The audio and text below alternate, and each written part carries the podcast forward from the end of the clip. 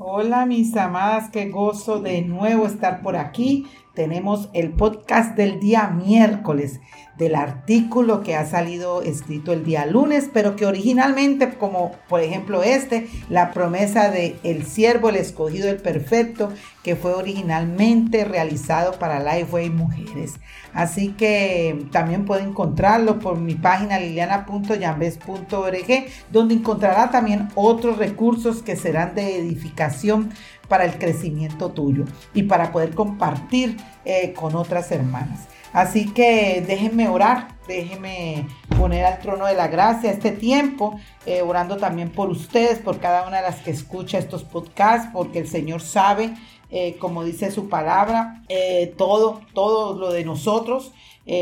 así que déjenme orar. Padre, te alabamos, te bendecimos santificado sea tu nombre, Señor. Oh Señor, tú me has escudriñado y conocido, tú conoces mi sentarme y mi levantarme. Desde lejos comprendes mis pensamientos, tú escudriñas mi sente y mi descanso y conoces bien todos mis caminos, aún antes de que haya palabra en mi boca. Oh Señor, tú ya la sabes toda. Padre, perdona mis faltas y pecados, Señor, y ayúdame a vivir una vida que a ti te agrade, Señor. Tú Maravillosos son tus obras y mi alma lo sabe muy bien. Te alabamos y te bendecimos en el nombre de Jesús. Amén. Bueno, la promesa del siervo, el escogido, el perfecto. Isaías 42, 1, 4. He aquí mi siervo, a quien yo sostengo, mi escogido, en quien mi alma se complace. He puesto mi espíritu sobre él. Él traerá justicia a las naciones. No clamará ni alzará su voz, ni hará oír su voz en la calle. No quebrará la caña cascada, ni apagará el, el pábilo mortecino. Con fidelidad traerá justicia no se desanimará ni desfallecerá hasta que haya establecido en la tierra la justicia y su ley esperarán las costas. La Biblia está llena de promesas, especialmente promesas de Dios para nosotros, pero la promesa que encontramos en esta porción de la escritura es para Cristo. Es una promesa de quién es Cristo y lo que Él hará. En primer lugar, se refiere a Cristo como el siervo de Dios, una promesa que se cumplió a cabalidad Cristo mismo dijo que Él no vino a ser servido, sino a servir. Marco 10:45.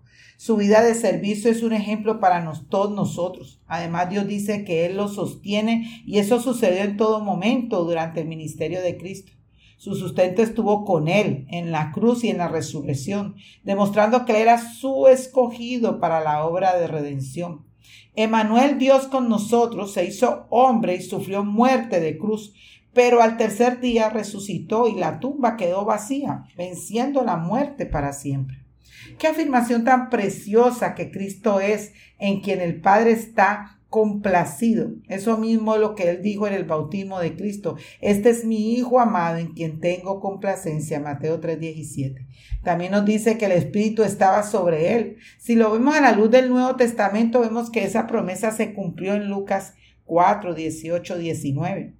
El Espíritu del Señor está sobre mí porque me ha ungido para anunciar el Evangelio a los pobres, me ha enviado para proclamar libertad a los cautivos y la recuperación de la vista a los ciegos, para poner en libertad a los oprimidos, para proclamar el año favorable del Señor.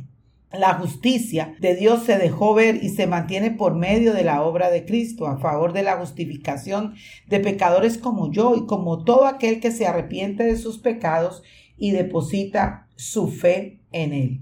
En el versículo 3 vemos unas palabras que se repiten en Mateo 12:20, las cuales son palabras que debemos interpretar correctamente. La fragilidad de una caña que crecía al lado de los ríos se compara a la fragilidad de nosotros como pecadores. Sin embargo, nos dice que Cristo no iba a quebrarla. Al contrario, ofrece misericordia y gracia para aquel que es débil y tiene pocas fuerzas hablando de poca fuerza, nos dice que no apagará el, el pabilo mortecino, esa pequeña llama que podamos tener, que nunca se es apagada. En los momentos difíciles donde todo se torna oscuro y quizás sin esperanza. Él estará ahí y con fidelidad traerá justicia. Un día todo cambiará, aunque parezca estar lejos. Ese día llegó cuando Cristo vino y se cumplirá cabalidad cuando Él regrese.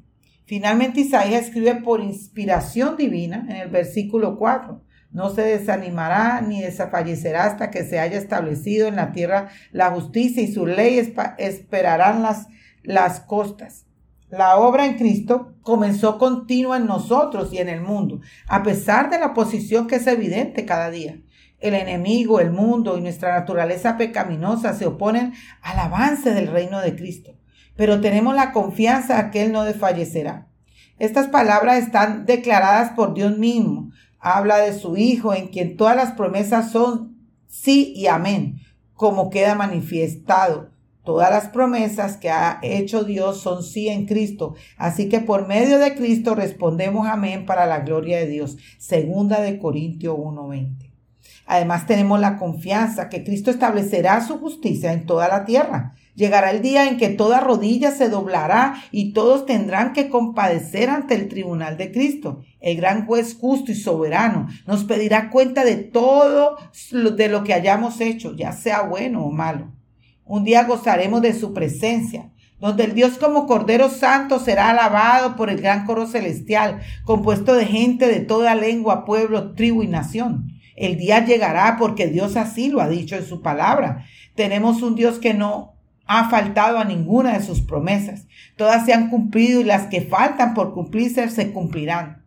Tenemos un Dios que nunca ha mentido y no puede mentir. El salmista lo entendió él escribe Salmos 19, 163.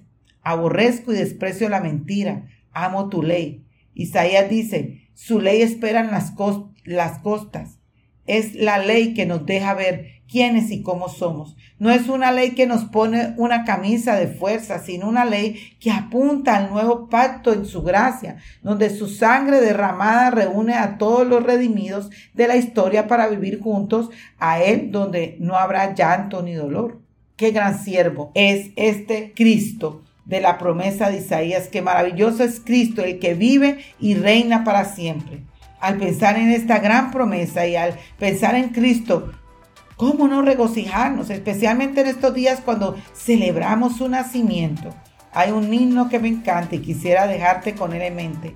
Cuán grande es Él. Mi corazón entona la canción. Cuán grande es Él. Bueno, mis amadas, espero que este podcast del día de hoy haya sido de gran bendición para tu vida. Te animo a que puedas compartir con otras eh, la bendición de, de poder ver la promesa de el siervo, el escogido, el perfecto. Bendiciones.